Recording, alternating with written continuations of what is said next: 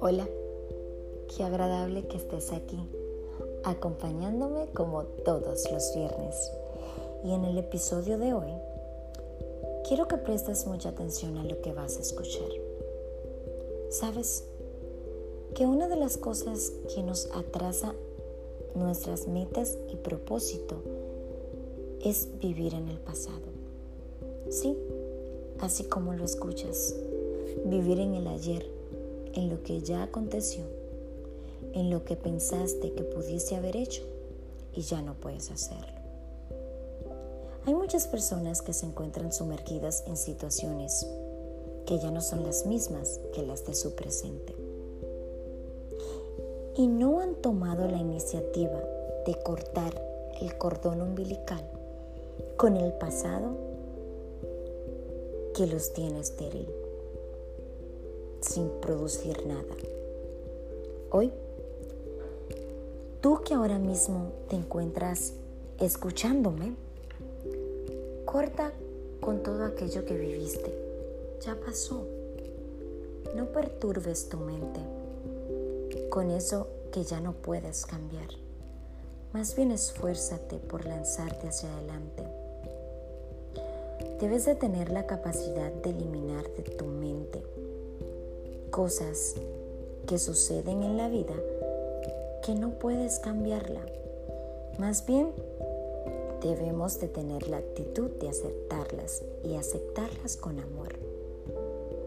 Mientras más vivas en el pasado, más serás tu propio verdugo.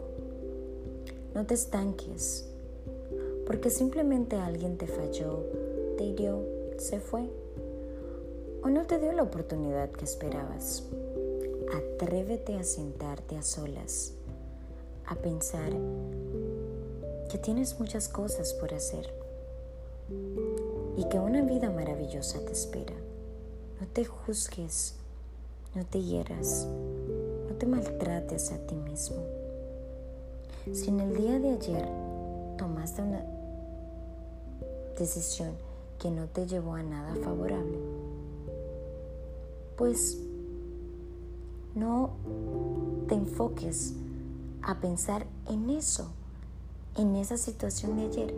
Piensa en el mañana. Me gusta mucho este pasaje bíblico que está en el libro de Isaías 43, 18, que dice, no recordéis las cosas anteriores, ni consideréis las cosas del pasado. Y es así como Dios nos invita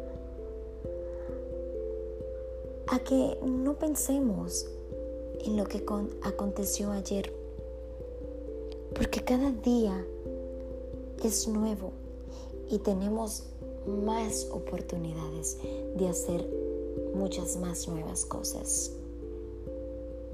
Muchísimas gracias por estar acompañándome en un momento contigo. Será hasta el próximo viernes.